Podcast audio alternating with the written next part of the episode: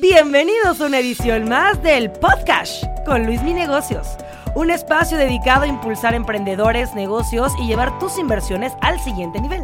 Todas las opiniones expresadas en este programa son a título personal, para fines informativos y no representan una posición oficial para la toma de decisiones.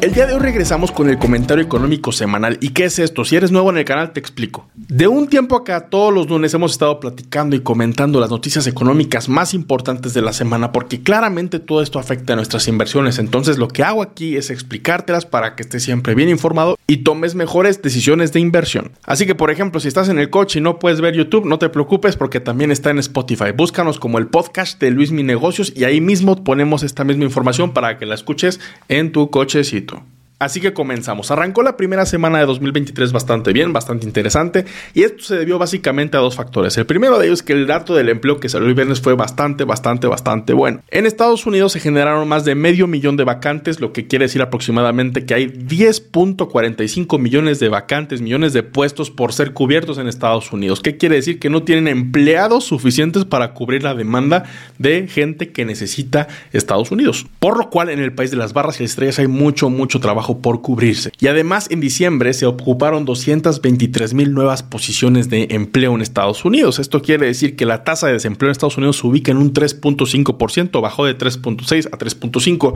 lo cual nos habla de una solidez muy buena y muy fuerte en el mercado de Estados Unidos. ¿Esto preocupa? Pues sí y no. Sí, porque esto le puede dar un poco de más terreno para que la Reserva Federal siga aumentando sus tasas de interés, haciendo el crédito más caro y quitando ese exceso de liquidez que hay en los mercados que ya hemos platicado en tiempo atrás. Pero el lado positivo aquí es que de alguna manera, si llega a haber una recesión, puede ser que sea muy, muy, muy ligera. No va a ser algo comparado como lo que vimos en 2008 o 2009, gracias a estos números, ¿no? Porque a final de cuentas hay empleo, se necesitan manos para trabajar y necesitamos ser mucho más productivos.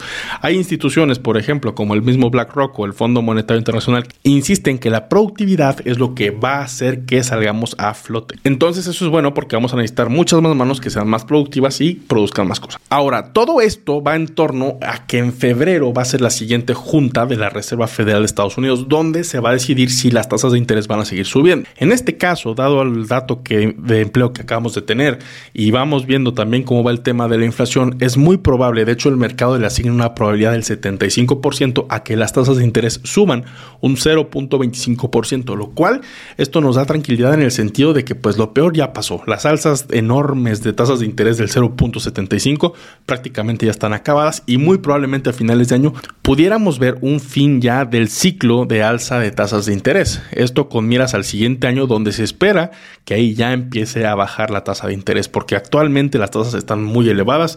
En Estados Unidos están cerca del 5%, en México están al 10.5%. Entonces esto quiere decir que para el tema de las inversiones pues es muy bueno. De hecho tú puedes ver en mi canal de YouTube el video de cómo invertir en CETES y de alguna manera obtener hasta un 11% de, de a tasa anualizada desde un plazo de seis meses. Entonces eso es algo pues maravilloso, nunca antes visto, bueno, sí antes visto, pero desde 2005, desde hace ya un buen tiempo no vemos esto actualmente, ya son casi 18 años que no vemos estas tasas, entonces por eso es importante que aprovechemos y diversifiquemos bien nuestros portafolios de inversión, porque actualmente yo creo y considero un error que la mayoría de las personas eh, pudiesen cometer, que cuando por ejemplo si tú inviertes 100 pesos o 100 dólares, de esa cantidad pues inviertas todo acciones, ahorita no es el mercado que actualmente esté más dando. Entonces yo recomiendo en este caso que juguemos mucho dependiendo de nuestros perfiles de inversionista con una buena parte en renta fija y aprovechar estas tasas que pues prácticamente están libres de riesgo y de alguna manera pues nos van a dar mucho más rendimiento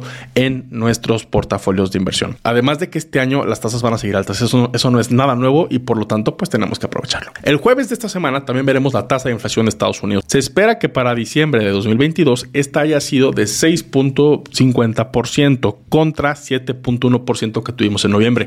Ya esto nos indica que hay una curva hacia la baja de inflación. Recordemos que el objetivo de inflación en Estados Unidos es el 2%. Aún yo creo que vamos a tardar un poquito en llegar a ese 2%. Yo creo que a partir, a partir de 2024 podemos ya ver algo así, pero este año yo creo que la inflación va a seguir también un poquito elevada. Sin embargo, nada que ver con lo que vimos el año pasado. De hecho, el año pasado pues, fue uno de los peores ciclos económicos de la vida en el tema de la bolsa de valores. En promedio, las bolsas de valores tuvieron minusvalías de alrededor del 20 20% y pues estas tasas no las veíamos en mucho rato. Yo creo que prácticamente desde el 2009 no veíamos una caída tan abrupta en los mercados financieros, pero por lo tanto creo que lo bueno aquí es que no veremos en, en 2023 una caída tan fuerte. Es incierto saber si los mercados financieros vayan para el alza o para la baja. Hay muchos pronósticos que indican que, por ejemplo, el Standard Poor's 500 va a promediar cerca de los 4 mil puntos, la Bolsa Mexicana de Valores cerca de 55 mil puntos, es decir, van a crecer más de lo que están ahorita, pero eso no va a indicar que pues eso va a pasar, ¿no? Entonces hay que estar bien alertas y bien atentos a los, a los comentarios económicos y a todo lo que pueda suceder para hacer cambios a la estrategia lo más puntual posible. Además, como ya lo comenté, aprovechar las altas tasas que estamos recibiendo en renta fija. También este viernes arrancan los que son los reportes corporativos. Recordemos que todas las empresas públicas, es decir, todas aquellas empresas que cotizan en bolsa en Estados Unidos, deben reportar sus estados financieros, cuánto ganaron, cuánto perdieron, en cada tres meses. Entonces, vamos a ver los reportes del último trimestre del año del 2022, a ver qué tal les fue. Empiezan a reportar las empresas bancarias. Vemos aquí JP Morgan, vemos Wells Fargo, vemos Citigroup, que van a reportar este viernes. También el gigante de salud United Health va a reportar y eh, Delta Airlines, una de las principales aerolíneas de Estados Unidos, por lo cual vamos a estar muy atentos porque generalmente cuando nosotros vemos un buen reporte, las acciones de esas empresas tienden, tienden a subir casi de al instante y también pues para abajo, ¿no? Si no cumplen las expectativas de mercado, sobre todo en términos de utilidad por acción y también en cuestiones de utilidades eh, en general, pues difícilmente van a cumplir con los pronósticos de mercado, ¿no? Por eso es importante seguir a detalle cuáles son los reportes de cada una de las empresas y pues ojalá a las empresas que tengamos nuestras inversiones nos vaya muy bien. También ya para cerrar el comentario económico semanal, de acuerdo al Fondo Monetario Internacional les voy a dejar las previsiones de los principales países en cuanto a crecimiento del Producto Interno Bruto. Cabe mencionar que esto no quiere decir si les va bien o mal al tema del mercado de capitales, lo que son las acciones de las empresas, ¿no? Esto es básicamente el crecimiento en general de una economía que incluye muchas cosas, importaciones, exportaciones, generación de, de empleo, productividad, muchas cuestiones que incluyen en esta fórmula de Producto Interno Bruto. Pero ahí les va.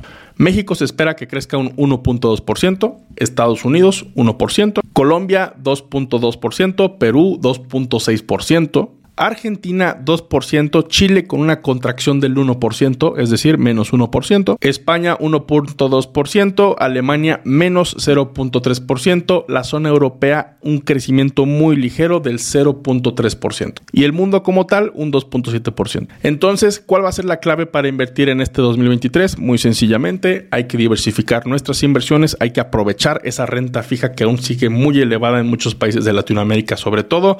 Creo que vale mucho la pena también también hacer inversiones en dólares, ya que estamos viendo un tipo de cambio muy, muy, muy favorable en México, que está por debajo de los 20 pesos, casi rozando los 19, y es probablemente que baje de los 19. Entonces, si tenemos la oportunidad de hacer inversiones dolarizadas, puede ser una excelente opción. Esto con vista para los próximos años. Entonces, ojalá que así sea. Esténse al pendiente del comentario económico semanal. Síganme en Instagram, estoy como arroba Luis Mi Negocios. Ahí también me pueden mandar todas sus dudas y comentarios. Y también aquí en mi canal de YouTube voy a estar contestando si tienen alguna duda al respecto. Les saluda con mucho cariño Luis Mi Negocios y que tengan un excelente año 2023.